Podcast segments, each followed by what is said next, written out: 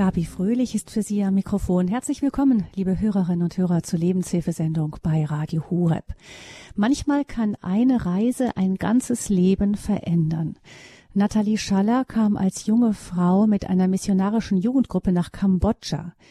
In ihrem Buch Der Stoff, aus dem die Träume sind, übertitelt sie dieses Kapitel ihrer Lebensgeschichte mit Lifestyle Schiffbruch auf der Südhalbkugel. Das Riff, an dem ihr persönliches Lifestyle-Schiff zerschellte, waren einheimische Kinder, die mit westlichen Männern durch die Sträßchen eines kleinen Hafenstädtchens fuhren, hinten auf geliehenen Motorrollern. Ganz offensichtlich hatten die Männer die Kinder für ihre Urlaubszeit gemietet, für alles, was sie ebenso für ihre Erholung zu brauchen meinten. Nathalie Schaller wurde schlecht bei der Erkenntnis, aber sie beließ es nicht bei Übelkeit und Wut. Die Jurastudentin beschloss etwas zu tun. Nicht im aussichtslosen Kampf gegen asiatische Gesetze, sondern ganz konkret und praktisch. Und wie das aussieht, das kann man im Internet zum Beispiel sehen, wenn man nach dem Modelabel Aid sucht. Saloppe Hosen sind das, gemütliche Kleider, schlichter Schnitt. Gefertigt werden die Kleidungsstücke von Schneiderinnen in Indien, die allesamt dem blühenden Menschenhandel und rücksichtsloser Ausbeutung entronnen sind. In jedem Kleidungsstück steht hinten das Kürzel für den Namen einer dieser Schneiderinnen. Wie es dazu kam, zu der Gründung des humanitären Modelabels Aid. Darüber sprechen wir heute mit der Gründerin Nathalie Schaller. Sie ist uns zugeschaltet aus Stuttgart. Herzlich willkommen, Frau Schaller. Hallo, guten Morgen. Frau Schaller, Sie sind uns ähm, heute von zu Hause aus zugeschaltet und in Ihren in den Anfängen ähm, des Modelabels war Ihr Zuhause auch gleichzeitig Ihre Firma. Sie haben die ersten Kollektionen im Grunde in einer Studentenbude entworfen und auch von dort aus vertrieben. Was ist Aid denn heute? Ja, Aid ist heute ein, ja, ein kleines, richtiges und ernstzunehmendes Startup, würde ich sagen. Ähm, wir sind mittlerweile eben nicht mehr im ähm, ja im Wohnzimmer und von zu Hause aus, sondern haben tatsächlich ein richtiges Büro mit Mitarbeitern, mit einem total äh, ja tollen Team.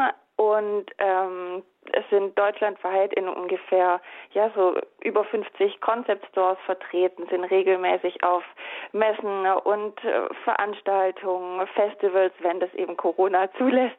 Und ja, also wir sind weit entfernt von dem, wie es mal vor acht Jahren angefangen hat, so aus dem Wohnzimmer heraus. Der Name Aid, gucken wir den mal genauer an, die Buchstaben E, Y, D, also so wird es auch geschrieben, wenn man es im Internet sucht, also E, Y, D hören, die Buchstaben zusammen hören sich ausgesprochen an wie das englische Wort Aid für Hilfe.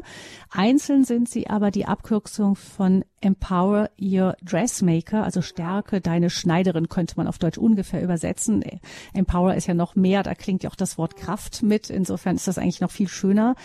Ähm, und genau, befähige auch, ist also ein umfassenderes Wort.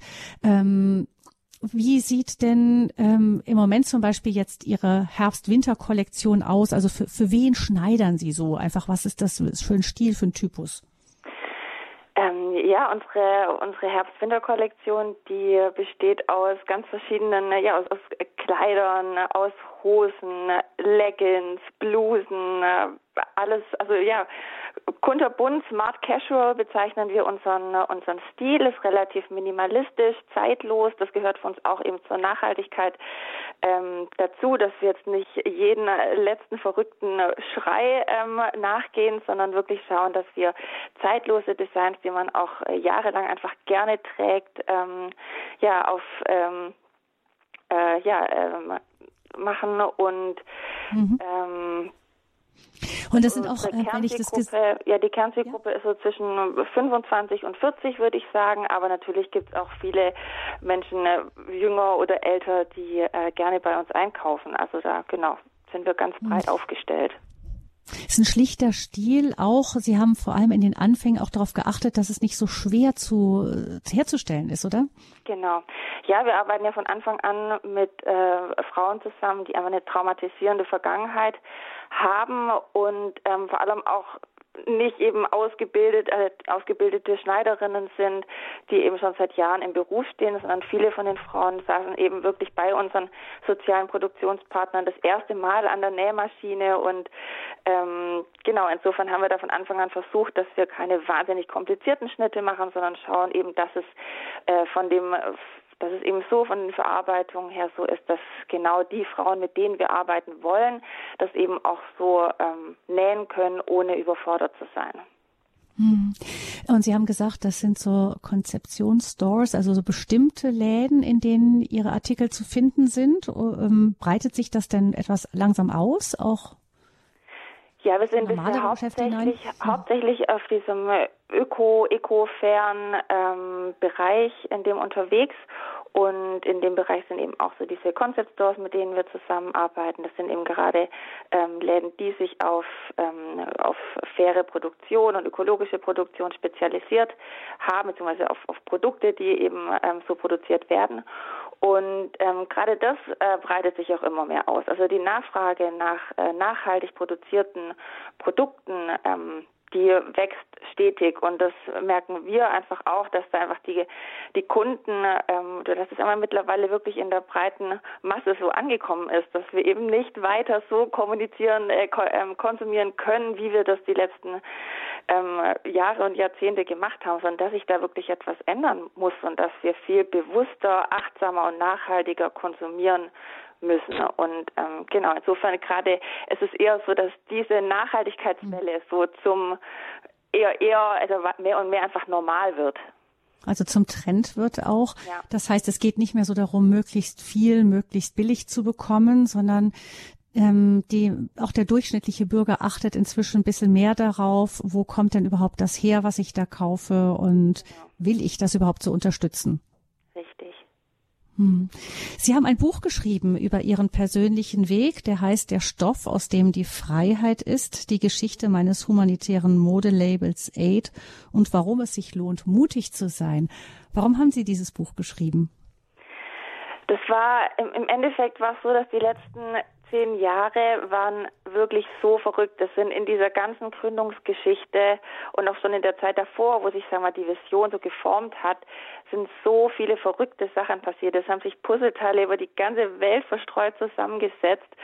Und ähm, ich habe immer wieder, wenn solche total verrückten Momente einfach waren, habe ich immer wieder so zum Spaß gesagt, also irgendwann muss ich mal ein Buch schreiben. Es müssen die Leute irgendwie wissen, mhm. erfahren, was da für verrückte Sachen passiert sind.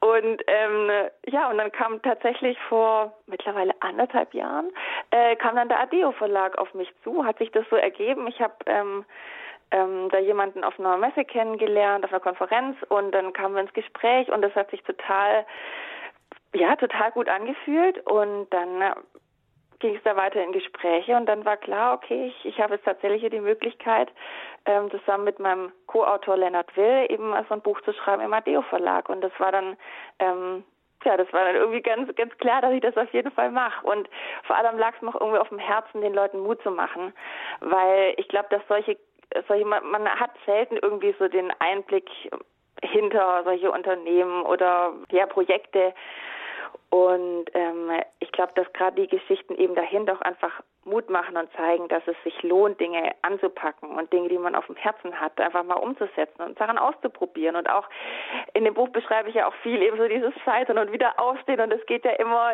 irgendwie immer weiter. Ähm, mhm. und ja, gerade zu zeigen, dass auch, also so dieses Scheitern, dass einfach auch mal Dinge schiefgehen und nicht so funktionieren, wie man sich das vorstellt, aber dass das nicht immer gleich so das Ende von allem ist, sondern dass das oft die, der Boden eigentlich wiederum für neue Dinge sind, die entstehen können. Und das war mir einfach wichtig, das mal aufzuschreiben und zu zeigen, weil ich glaube, dass es wirklich eine, eine Inspiration und ähm, ja, Mutmacher für andere sein kann und gleichzeitig auch wiederum das Thema Nachhaltigkeit irgendwie ähm, darstellt und zeigt, was, was faire Produktion alles bewirken kann. Und genau, mhm. deshalb das Buch ist so, hat sehr viele Aspekte und das fand ich da, ja, das hat mich da auch total angespornt, das eben so auf den Weg zu bringen. Ja, selbst wenn man irgendwelche Firmen, Marken sieht oder auch Hilfsorganisationen, ist das oft abstrakt. An ihrer Geschichte wird klar, da stecken persönliche, wirklich Menschen hinter, die ganz konkrete. Ideen hatten und die den Schwung hatten, die Ideen umzusetzen und im richtigen Moment die richtigen Begegnungen hatten, damit das dann auch klappen konnte. Ja. Ähm, bei Ihnen spielt ähm, eine wesentliche Rolle auch Ihre Zeit mit der, mit der Gruppe Jugend mit einer Mission, die ja international in der ganzen Welt unterwegs ist. Ist Ihre Geschichte auch eine Geschichte mit Gott?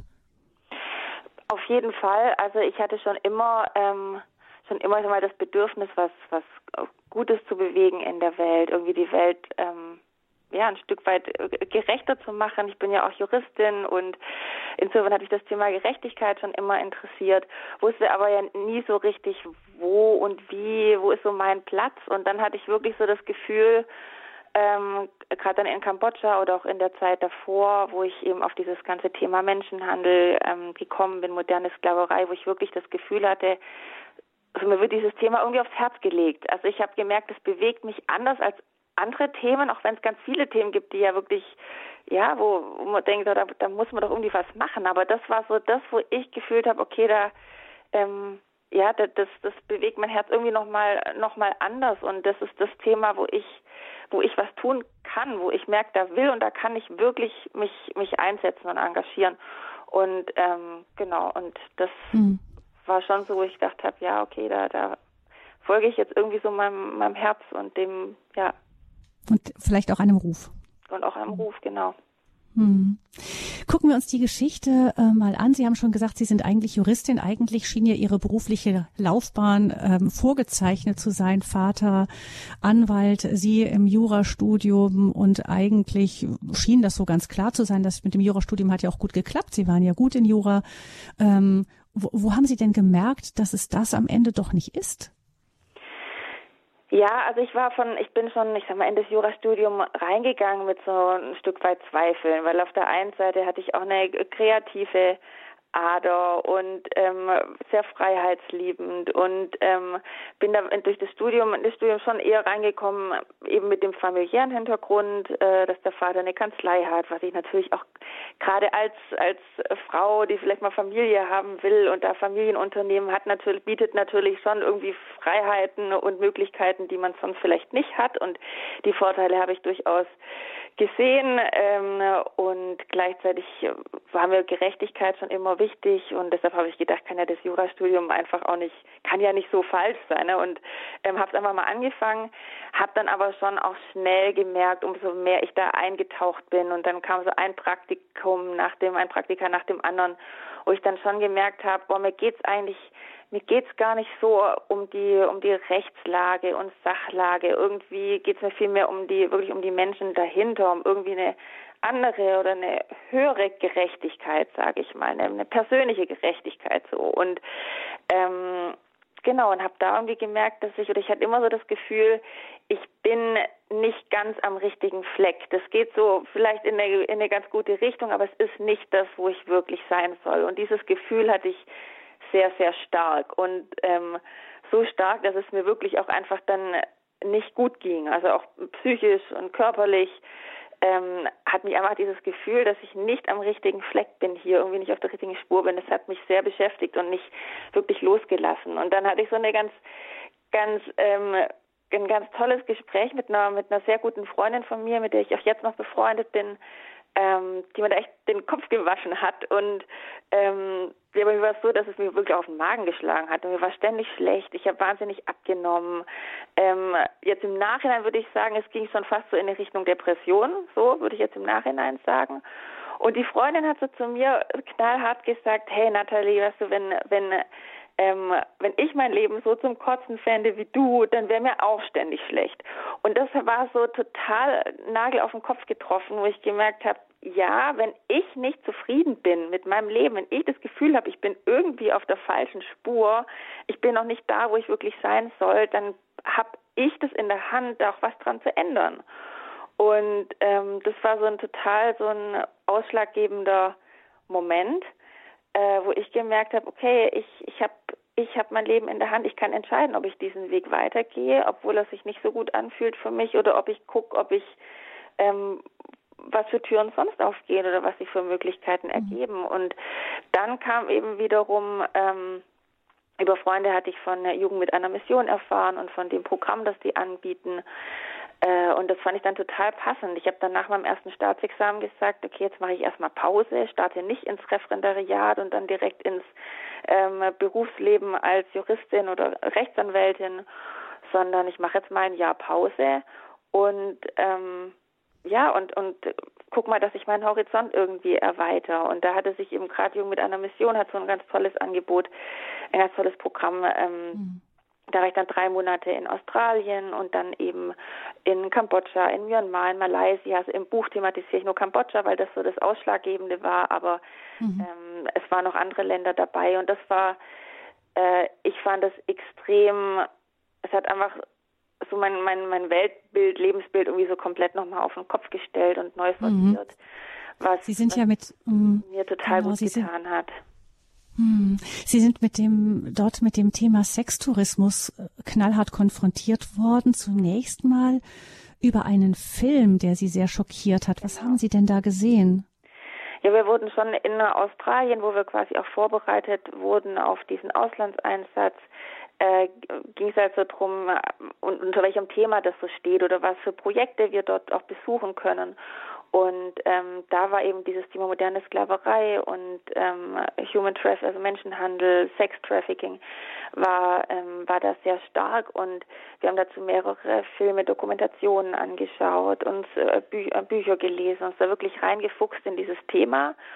Und das hat mich total, total schockiert, weil, und vor allem, also was mich auch so krass daran schockiert hat, war, dass ich einfach überhaupt nicht wusste, dass es sowas sowas gibt, ähm, dass, äh, dass sowas wie ja, Menschenhandel, das wie Sklaverei, dass sowas tatsächlich tatsächlich aktuell stattfindet. Und ähm, in welchen Dimensionen das sowas, also es hat ja auch jetzt nicht nur was mit, mit Asien zu tun, gar nicht, sondern es ist ja was, was wirklich weltweit stattfindet, selbst in Deutschland. Und worüber einfach so wenig Menschen Bescheid wissen. Und ich habe mich selbst eigentlich auch immer für ein halbwegs informiertes äh, Mädel so gehalten und war dann auch total schockiert, einfach wie so ein Riesenthema ähm, einfach so komplett bisher an mir vorbeigegangen ist. Und das war auch so ein Punkt, wo ich gesagt habe, das kann doch, das kann ja nicht sein. Also wenn ich schon nicht über sowas Bescheid weiß, dann wissen ganz, ganz, ganz viele andere Menschen auch nicht drüber Bescheid. Und das Thema ist so groß. Es ist ja ein globales Milliardengeschäft, der Handel mit Menschen. Und ähm, darüber müssen doch mehr Leute Bescheid wissen, damit dann auch wirklich was dagegen unternommen werden kann. Weil solange keiner was drüber weiß, wird ja auch nichts dagegen unternommen. Und das waren so diese Punkte, wo ich gesagt habe, okay, ich, da will ich auf jeden Fall irgendwie was machen. Ich bin dann in Kambodscha, haben wir dann auch ein Schutzhaus besuchen dürfen für Frauen, die eben aus Menschenhandel, Zwangsprostitution befreit wurden.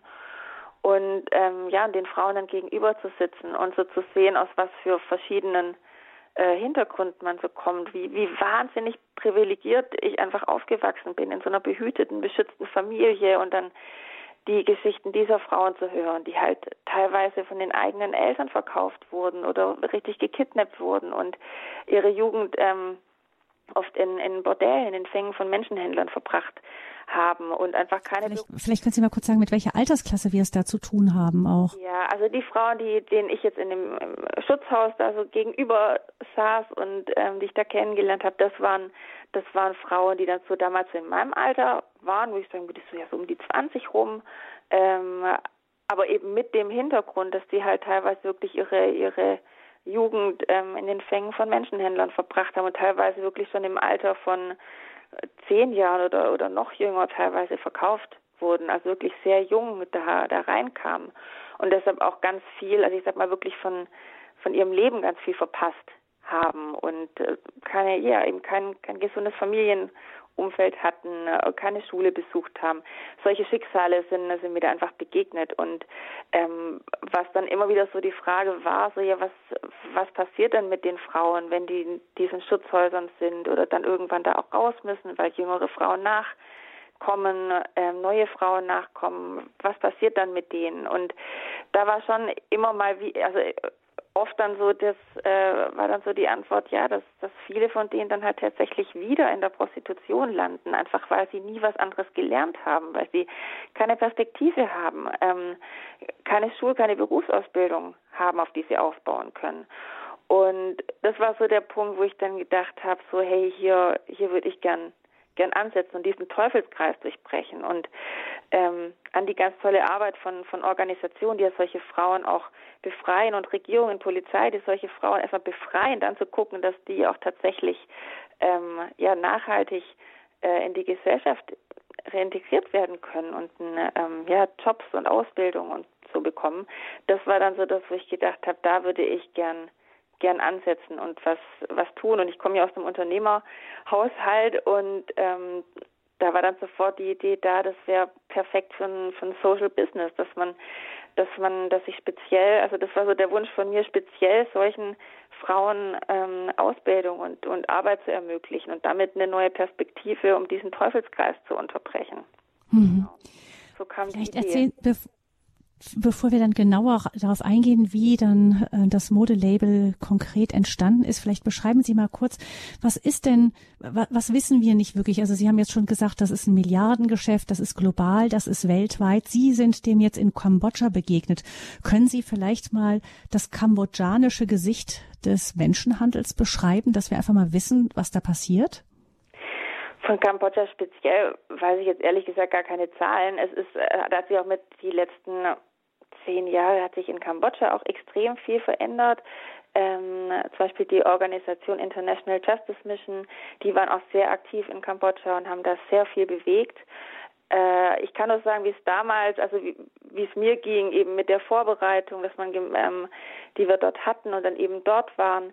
Ähm, Sie haben es ja schon erzählt, wo man schon gemerkt hat, so das sind, das sind Männer auf Motorrädern an uns vorbeigefahren, die hinten äh, Kinder dann so äh, drauf hatten ähm, als Beifahrer, wo man dann schon gemerkt hat, irgendwie ist es komisch und ähm, genau dann in diesen in den äh, Schutzhäusern, in dem Schutzhaus, wo ich, ähm, das ich besuchen durfte, war dann unsere Aufgabe, mit den Frauen Postkarten zu basteln. Und ähm, da hat man einfach schon gemerkt, so wie, wie, wie schüchtern diese, die, die Frauen sind. Und ich meine, klar, man konnte sich jetzt auch nicht so richtig verständigen. Aber das war schon einfach so, ähm, in Kambodscha selbst, wo ich, wo man einfach diese, diese krassen Geschichten so gehört mhm. hat, wie. Also das heißt, da gibt es da, also das heißt, wenn jetzt jemand da äh, Urlaub machen, so Sextourismus machen will, der ähm, bucht sich dann Flug hin und kann da hinkommen und kann sich irgendwo bei irgendeiner Organisation ein Kind aussuchen und äh, das einfach für den Urlaub mitnehmen oder gibt es Bordelle oder wie stellt man sich das vor? Wie das genau weiß, äh, läuft, mhm. weiß ich natürlich auch nicht, wie man da rankommt, mhm. keine Ahnung. Ich weiß nur, dass äh, Sextourismus dort eine, ähm, wie in manchen anderen ähm, Ländern auch einfach eine ähm, eine große Rolle gespielt hat. Und wie gesagt, da hat sich jetzt in den mhm. letzten Jahren schon einiges verändert. Aber das war da auf jeden Fall ein großes Thema. Und ähm, im, im Endeffekt kann sich, wenn, wenn, wenn man möchte, kann man sich heutzutage irgendwo in, ja, in manchen Ländern ob, äh, ob die Zahl jetzt auf Kambodscha direkt zutrifft, weiß ich nicht, mhm. aber man kann sich jetzt heutzutage, kann man sich für, für 100 Euro einen Menschen kaufen, ein Kind mhm. kaufen mhm. und damit machen, was man will. Das, sowas ist möglich. Ähm, genau, und das ist, das finde ich halt, ja, das ist. Jetzt kommen wir eben auf das, was macht das mit den Kindern? Das ist, wirkt ja jetzt so abstrakt erstmal und dann äh, äh, bildet sich vielleicht mancher auch noch ein, dass er demjenigen noch was Gutes tut, weil der ja sonst nichts zu beißen hat und dafür dann wenigstens Geld verdient. Aber was bedeutet das für die Frauen? Was haben Sie erlebt, was das mit diesen Kindern gemacht hat? Was ich sagen kann, ist, dass natürlich extreme Traumata hervorruft. Also das ist ähm, die Kinder oder die, die Frauen, auch die, was wir jetzt mit den Frauen, mit denen äh, wir es jetzt dann auch ähm, zu tun haben oder mit denen unsere Partnerorganisationen arbeiten, das sind Frauen, die einfach viel von ihrer Kindheit verpasst haben. Also man hat, man merkt einfach, dass den, dass den ähm, jungen Frauen jetzt, mit denen wir arbeiten, dass denen einfach Jahre fehlen, in denen sie, also wir lernen ja, wir lernen ja in unserer Familie einfach Dinge, wie man sein Leben organisiert, wie man ähm, ja und in der Grundschule oder Schule lernen wir einfach verschiedene Dinge, Life Skills nennen wir das, ja Basic Life Skill und äh, Basic Life Skills. Und das sind so Dinge, wo wir ähm, merken, dass das solchen solchen Frauen einfach fehlt. Und deshalb ist auch gerade unseren ähm, Produktionspartner, mit denen wir zusammenarbeiten, äh, da geht es dann eben nicht nur darum, dass die Frauen Arbeit haben, sondern die bekommen darüber hinaus einfach auch solche Life Skills vermittelt, wo es darum geht, dass sie diese Dinge aufholen, wo die Frauen beigebracht bekommen, Dinge wie, wie man Haushalt schmeißt, sein Leben organisiert, wie man sich angemessen anzieht, von Körperhygiene, Gesundheitsvorsorge, Schulunterricht. Also so, es geht halt mhm. weit über, darüber hinaus als nur über das Thema Arbeit damit, ähm, damit die Frauen einfach das aufholen können, was sie in diesen Jahren verpasst haben. Hm. Also es geht nicht nur um diese schwerwiegenden Traumata, wie das eben Persönlichkeitsabspaltungen stattfinden, um sowas überhaupt zu ertragen und so weiter, sondern es geht tatsächlich auch um eine Lebensschule, richtig, bei Ihren Partnerorganisationen. Kommen wir jetzt mal zu dem, Sie sind dann nach dieser Reise nach Deutschland zurückgekehrt und was ist dann passiert? Mhm. Ähm, genau, ich bin dann hier zurückgekommen mit diesem, mit diesem Wunsch auf dem Herzen, irgendwas zu starten, was solchen Frauen ähm, hilft, wobei das damals, ich war noch gar nicht ganz sicher, dass das jetzt irgendwie was mit, mit Mode ist. Das hat sich dann aber relativ schnell ergeben, weil ich damals schon, ich habe selber viel viel genäht. Ähm, das war für mich auch schon zu während dem Jurastudium so ein bisschen mein mein Ventil, wo ich einfach kreativ sein konnte, mich austoben konnte. Und ähm, genau, und Familie und Freunde haben ständig irgendwas selbst genähtes von mir geschenkt bekommen. Ähm, deshalb war das schon irgendwie so naheliegend und dann war das auch so gerade die Zeit, wo die Textilindustrie einfach immer mehr beleuchtet wurde und ich war schon eine kleine Shopping Queen, muss ich sagen. Also ich habe mich schon immer für Mode interessiert, habe gerne Mode gekauft, mir da neue Sachen gegönnt, mich modisch angezogen. Das war mir wichtig.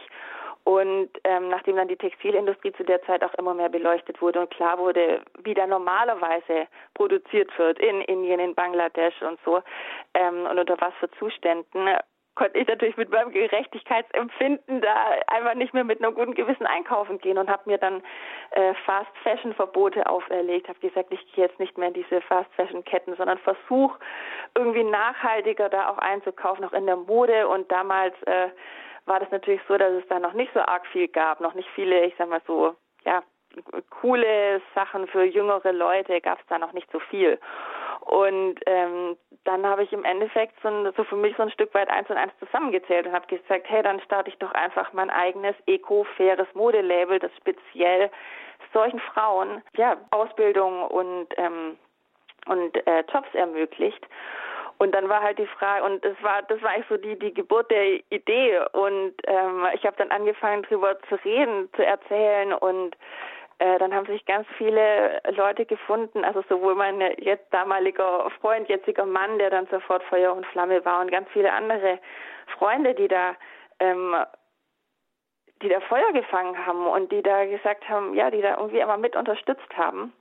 Und ähm, zwar war es am Anfang so, dass jetzt zum Beispiel meine Eltern, die haben natürlich die Hände im Kopf zusammengeschlagen, wie gesagt, äh, Mädchen, mach dein, mach dein Examen, mach deine juristische Karriere, treib die weiter voran. Ähm, und äh, die waren da nicht so begeistert. Erstmal zumindest nicht, während ich aus dem Freundeskreis da einfach sehr schnell sehr viel ähm, ja, Rückhalt und ähm, hatte und was mich da total auch, auch bestärkt und ähm, dann getragen hat und bestärkt hat, eben das, das, diesen Weg auch weiterzugehen. Ja, und dann habe ich wirklich Puzzleteile da angefangen zusammenzusetzen.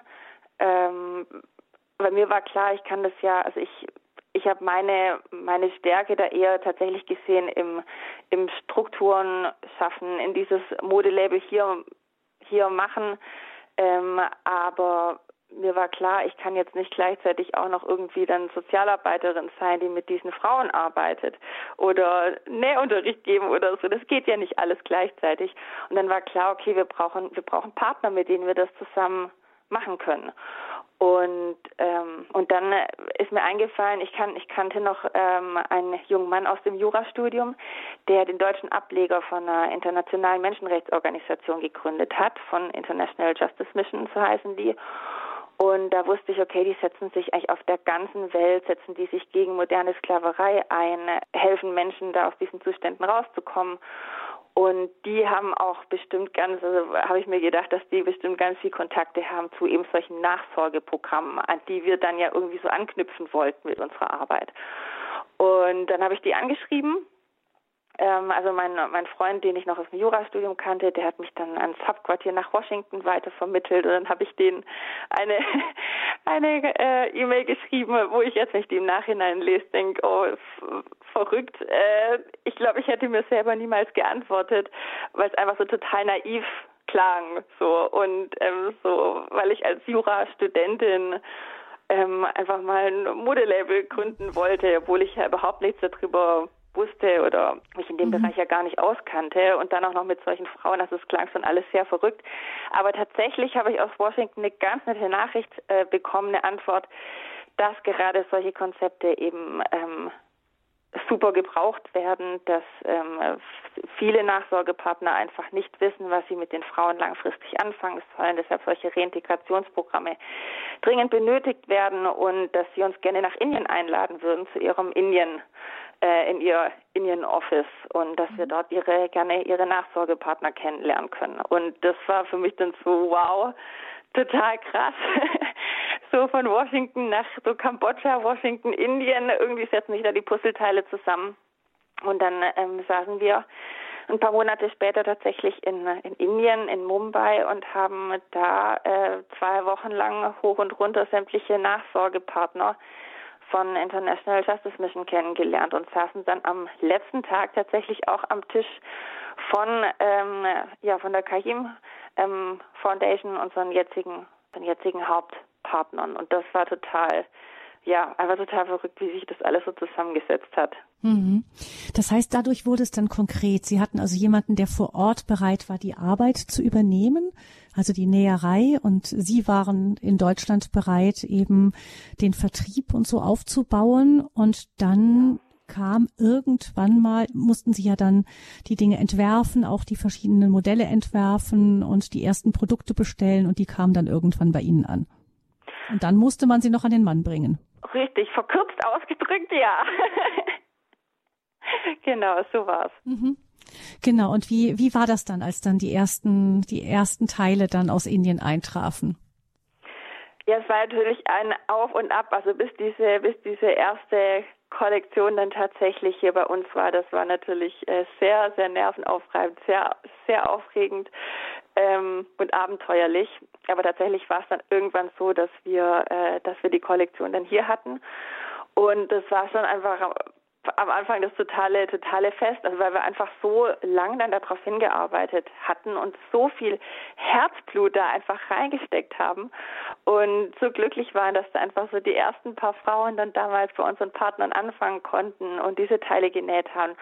Und äh, unsere Freunde haben, waren total begeistert und wir hatten eine riesen äh, Release-Party in so einem Stuttgarter Club hier, wo wir mit Modenschau und DJ und ähm, Lookbooks und so weiter da ähm, gezeigt haben und das äh, ja das und Presse war da und es war schon einfach so ein so ein riesenkrasser Aufschlag und was mich dann auch so ja total bewegt hat, war das, ähm, also wir haben natürlich dann auch vor der Modenschau haben wir natürlich alles so erzählt, so diese Reise der letzten, der letzten, äh, ja, der letzten Monate und, und um was es uns wirklich geht, was so hinter dieser Mode einfach alles, alles steht und ähm, dass es eben nicht nur um diese Mode geht, sondern einfach um noch so viel mehr dahinter, um die Menschen dahinter, um die Frauen, die die Mode nähen.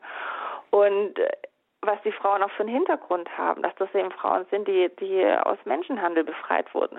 Und dann kam, ähm, kam im Anschluss an die Veranstaltung jemand auf mich zu, eine Frau, die auch in, in einer Menschenrechtsorganisation arbeitet, die total begeistert war, die ja, die gesagt hat, hey, sie versuchen seit seit Jahren da einfach auch Aufklärungsarbeit zu machen in dem Bereich und es kommen immer wieder die gleichen, äh, die gleichen Leute zu den Veranstaltungen. Es ist so schwer, neue Leute mit diesem Thema zu erreichen, das ja auch schon ein sehr sperrig, sperriges Thema ist so.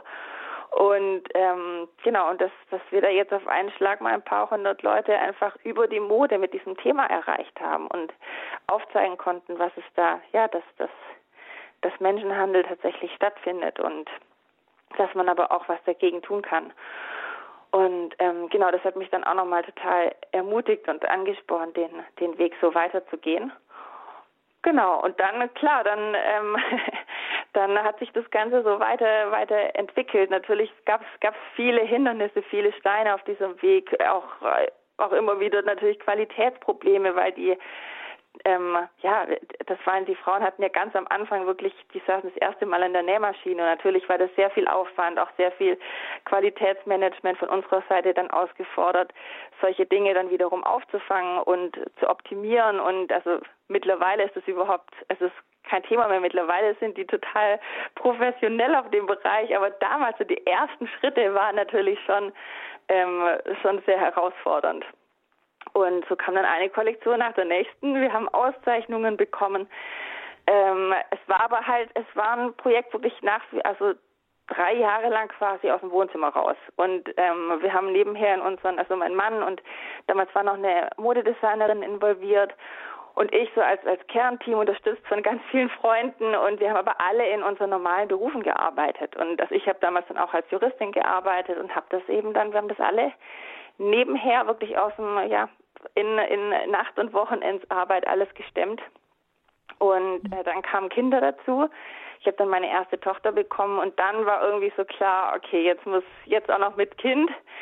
Jetzt muss müssen auch Entscheidungen her. Also so dieses quasi Brötchenjob und ähm, das Modelabel und Kind, das wird kapazitätsmäßig wird das nicht mehr gehen. Und dann genau, dann kam die nächste Phase, mhm. wo es dann wirklich darum ging, ähm, wie machen wir da weiter? Also wollen wir wollen wir das weiter also kann, machen und kann man sich auch einen Lebensunterhalt selbst dann vor Ort verdienen. Sie können ja auch nicht von Luft und Liebe leben.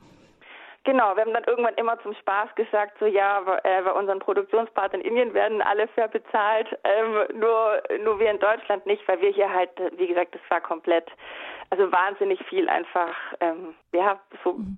man hat halt, man hat einfach so viel Herzblut da reingesteckt und mhm. ähm, genau und wollte unbedingt dieses Projekt zum Laufen bekommen. Es sind so Schritte, viele Schritte, die gegangen wurden. Und Sie haben auch gesagt, es blieb nicht ohne Krisen. Wie Sie damit umgegangen sind, das würde ich Sie gerne gleich fragen. Nach einer Musik.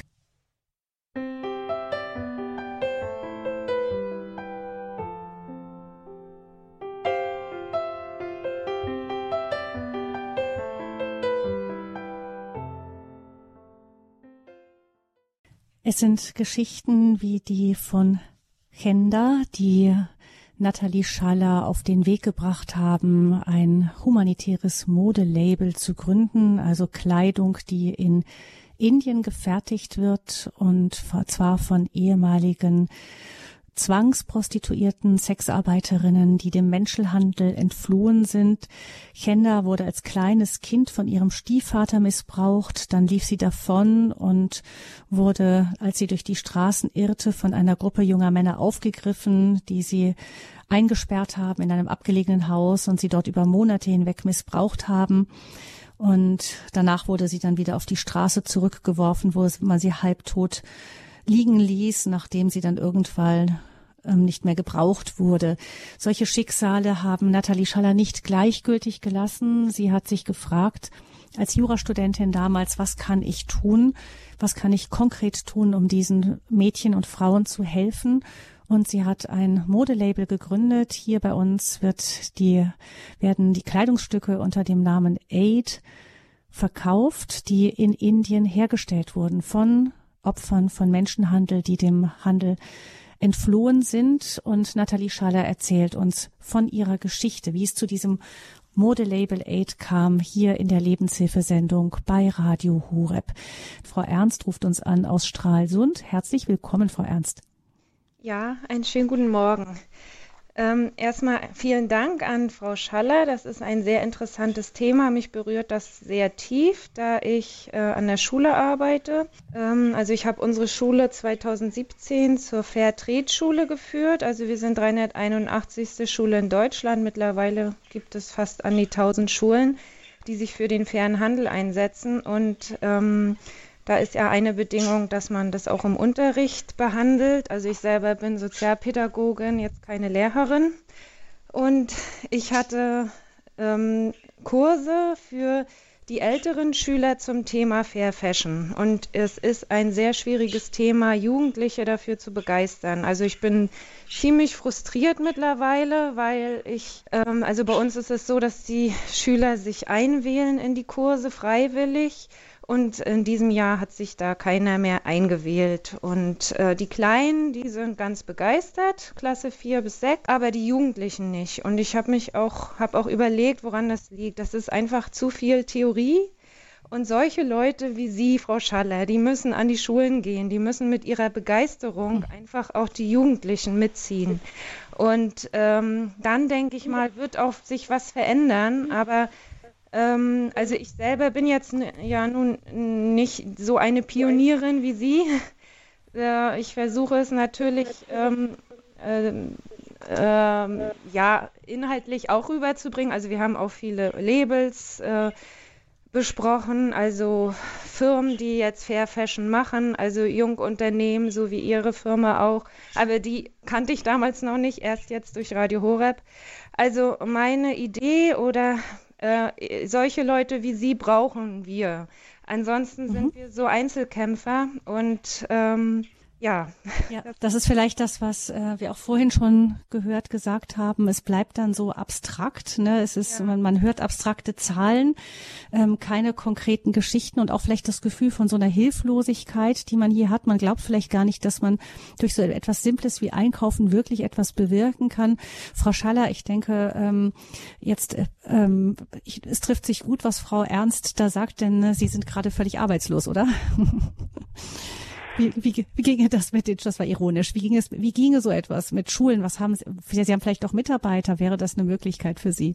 Auf jeden Fall. Also was wir, wir haben auch hier in Stuttgart, das ist natürlich die räumliche Nähe, ist natürlich da ein Vorteil. Äh, wir haben hier schon mit zwei Schulen ganz tolle Erfahrungen gemacht. Also wir haben eine Schule, mit der wir mal eine ganz tolle Veranstaltung zusammen gemacht haben mit Modenschau, wo quasi die Schülerinnen dann sogar also äh, die Modenschau machen durften und da laufen durften und ähm, da total also wirklich involviert waren, uns besucht haben im Büro, äh, wir einen Vortrag gehalten haben bei denen und die seitdem dann auch äh, ihre ihre also die SMV macht dann jedes jedes Jahr oder jedes zweite Jahr äh, entwickelt ein eigenes Design, das wir jetzt auf unsere Pullis und T-Shirts dann ähm, drucken und also da ist so eine richtige kleine Kooperation entstanden, ähm, wo man immer wieder so im Kontakt ist. Sowas ist ist das ist ganz toll und da merken wir einfach auch wie wie wir da dann auch wirklich Leute so mitnehmen und begeistern und für das Thema sensibilisieren können. Ähm, bei einer anderen Schule, da war es insofern noch mal besser, weil die tatsächlich eine Partnerschule in Mumbai haben, wo unsere Partnerorganisation sitzt und die da sogar einen Austausch organisieren konnten und dann quasi Schüler aus Stuttgart dann unsere Partnerorganisation in Indien besuchen konnten und wiederum die Schüler, die dann nach Deutschland kommen, hier uns besuchen konnten in unserem Büro und quasi so diesen ganzen Kreislauf so einfach kennenlernen konnten. Und da wird es dann halt wirklich persönlich und anfassbar und ähm, ich glaube, sowas verändert dann wirklich so Denken und Handeln auch nachhaltig. Aber das ist natürlich immer schwierig, das so jetzt im, im, im großen Rahmen großflächig dann auch anbieten zu können.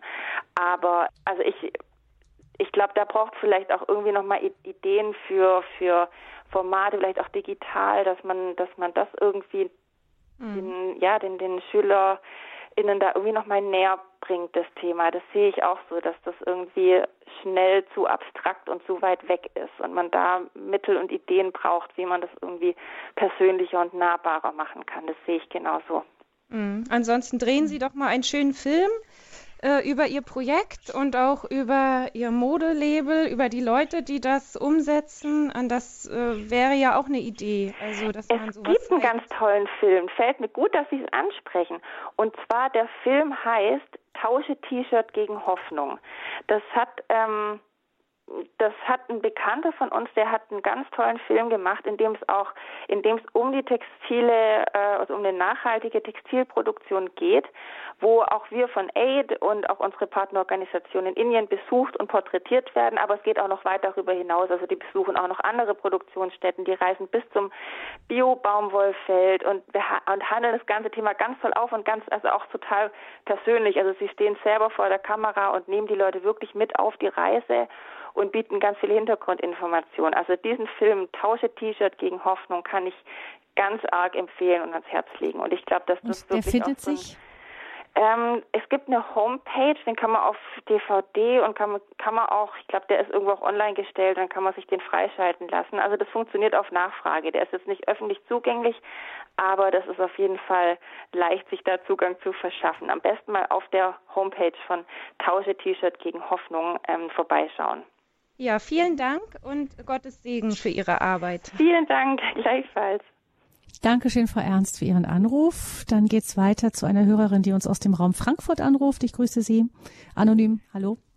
Ja, guten Tag. Also wahrscheinlich für viele, viele andere, was ja eigentlich selbstverständlich ist, dass man so eine Mitfreude aufbringt, dass das bei Ihnen ha, ja auch ähm, gelingt, Arbeit zu schaffen und unschockiert genug diese Hintergründe ähm, zu sehen, dass man eine, eine gute Möglichkeit schafft, da wieder ähm, ja, und neben dem weltlichen Recht, wie Sie sagten, ja, also Spiritus Sanctus als etwas, das, ja, also man könnte auch sagen, dieses, dieses, ähm, diese, diese Kleidung schwarz und oben, oben guckt weiß raus, das ist ja auch, das soll ja auch in diese Richtung gehen. Ja, das war etwas ähm, übereifrig vielleicht von mir, ähm, mich jetzt hier mit, mit so einer Mitfreude äh, zu äußern, weil es ist ja mhm. eine Kraft, die auch da ist, die, die sicher nicht bei jedem Projekt so gelingt. Weiter alles Gute und vielen Dank. Ja, vielen Dank für Ihren Einruf. Dankeschön.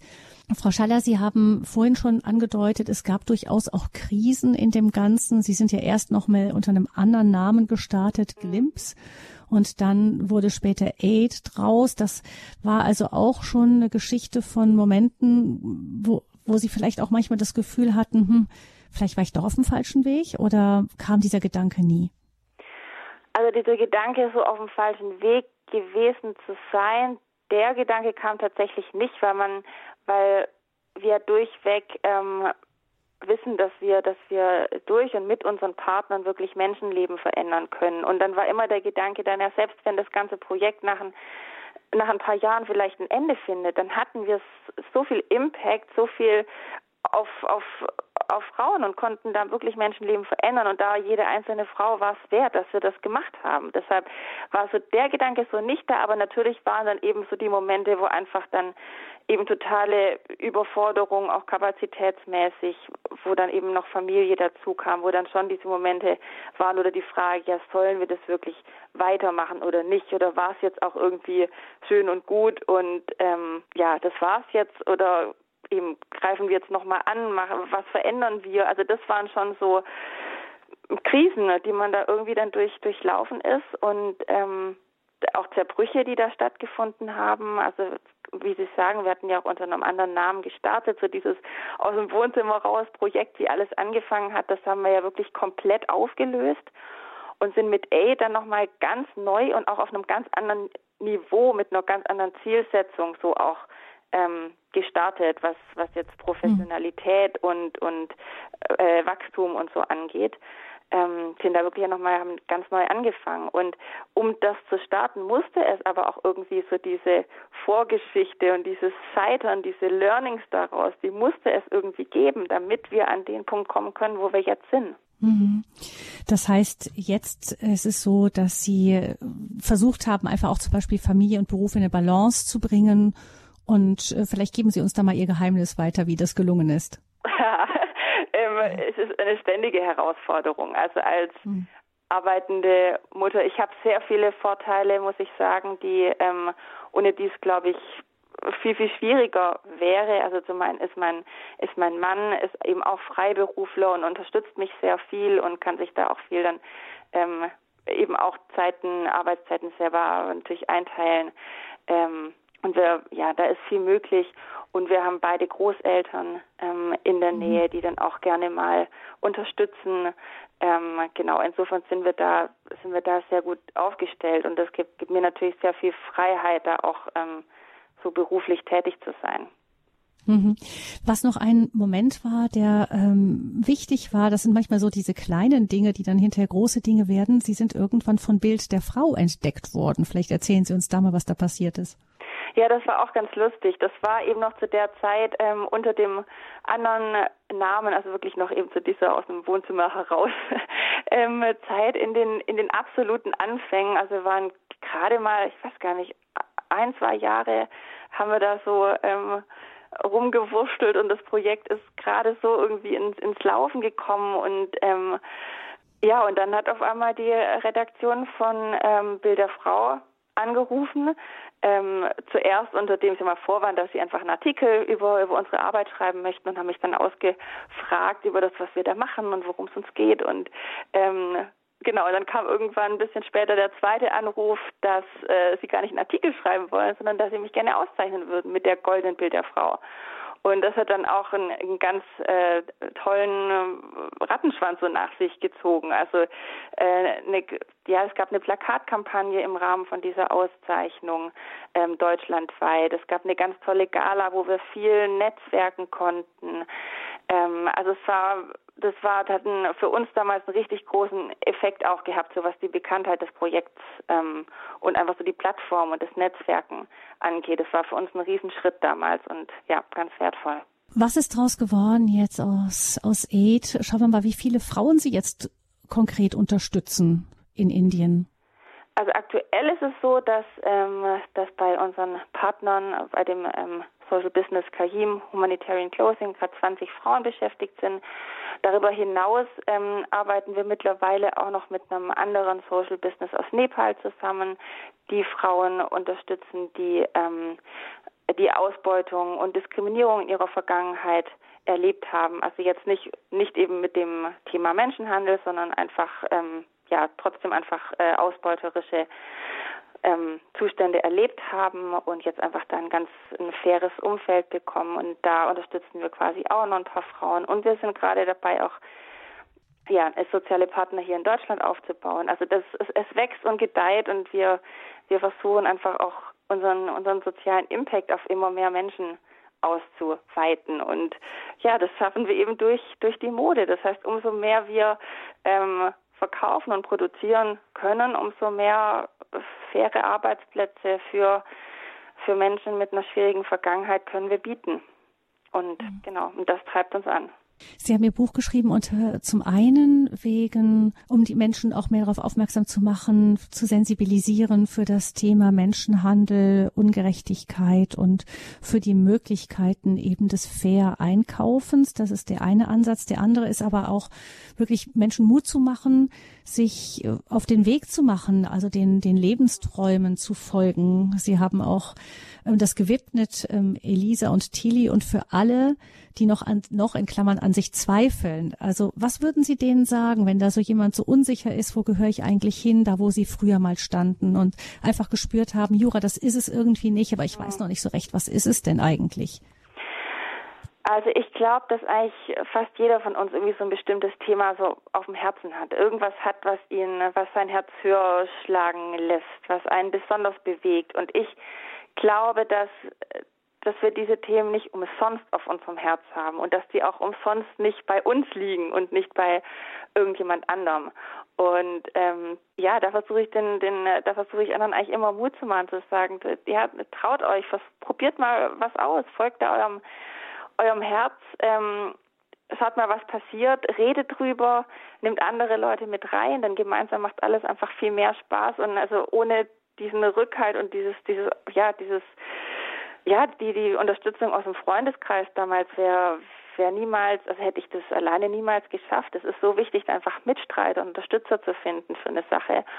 Und ähm, ja, und im Zweifel würde ich sagen, immer fürs Abenteuer. Also meistens, meistens bereut man ja doch eher die Sachen, die man nicht getan hat, als die Sachen dann, die man getan hat. Und ähm, ich glaube, wir in Deutschland, wir hängen auch das Thema Scheitern immer, immer sehr hoch, weil selbst wenn mal was wenn es dann halt nicht funktioniert oder Dinge einfach anders kommen als gedacht, dann muss das nicht schlecht sein, sondern oft sind gerade, also so, so auch aus, aus meiner Erfahrung sind eben gerade auch, äh, wenn man was nicht funktioniert, was nicht klappt, ist das eben oft ein ganz toller Boden für, für was Neues dann, was dann eben klappt. Und ähm, genau, deshalb ich, ich bin, äh, genau, ich sage immer im Zweifel fürs Abenteuer und ausprobieren und ähm, ja, Dinge wagen. Hm. Man bereut eher die Dinge, die man nicht getan hat, als das, was man falsch gemacht hat. Genau. Ähm, eine Erkenntnis aus Ihrer persönlichen Geschichte auch. Ähm, komm zum Schluss noch die Frage, die sich vielleicht jetzt viele ständen, wo findet man denn Ihre Mode Aid im Internet. Wahrscheinlich ist das der einfachste Zugang, also dass man einfach auf ihre Internetseite geht.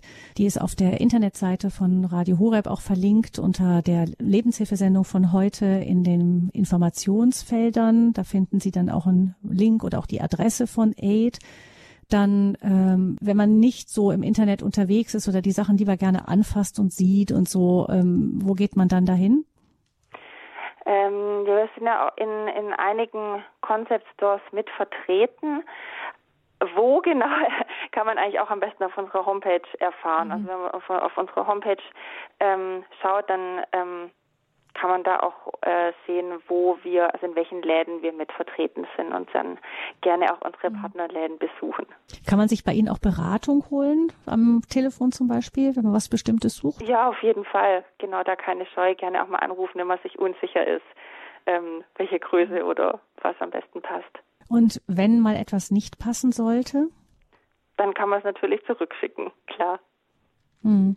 Wie gehen Sie damit um, dass das offensichtlich auch für für viele ein Problem ist, dass so viel zurückkommt. Ist das bei Ihnen auch so oder gar nicht so sehr? Ich glaube, bei uns hält sich die Retourenquote halbwegs im Rahmen, so im Vergleich zu dem, was man von, von einigen anderen äh, Online-Händler hört. Ich denke, das liegt vor allem daran, dass wir versuchen, möglichst viel Informationen auch zu Passform, äh, zu Maßen, dass wir das äh, bei uns auf der Homepage ähm, sehr detailliert beschreiben, sodass ich ähm, ja, so man, dass es nicht nicht so schwer ist, da die richtige Größe zu finden. Aber natürlich, ähm, ähm, genau. Und wenn und ich glaube auch, dass wir einfach äh, eine, dass wir sehr viele KundInnen haben, die eben schon nach, also mit so einem nachhaltigen ähm, Gedanken bei uns einkaufen und dann, ich sage mal nicht wahllos kreuz und quer einfach mal bestellen, sondern sich wirklich nur das kaufen und bestellen, wo sie wirklich Interesse dran haben, so und ähm, dann eben nur zurückschicken, wenn es wirklich, wenn es halt wirklich nicht passt dann. Genau. In welchem Preissegment siedeln Sie Ihre Ihre Stücke an? Also bei uns gibt es T-Shirts von 30 Euro bis die teuersten Kleider und Jacken, die dann so bei, bei 130 Euro enden. So in diesem, in diesem Spektrum ist da alles dabei. Mhm. Vielen Dank, Frau Schaller, dass Sie uns von Ihrer persönlichen Lebensgeschichte erzählt haben und eben Gerne. auch mit dieser Botschaft geht ran, guckt, was für euch das ist, was für euer Leben wichtig ist. Die Stimme, die ihr in eurem Herzen hört, der folgt, denn oft verbindet sich da wirklich eine große Dynamik hinter. Die haben wir bei Ihnen, glaube ich, rausgehört. Vielen Dank, Frau Schaller, Ihnen. Wir wünschen Ihnen alles Gute für Ihren weiteren Weg mit Aid. Wenn Sie sagen, ähm, wo können Sie sich vorstellen, dass Aid in ein paar Jahren steht?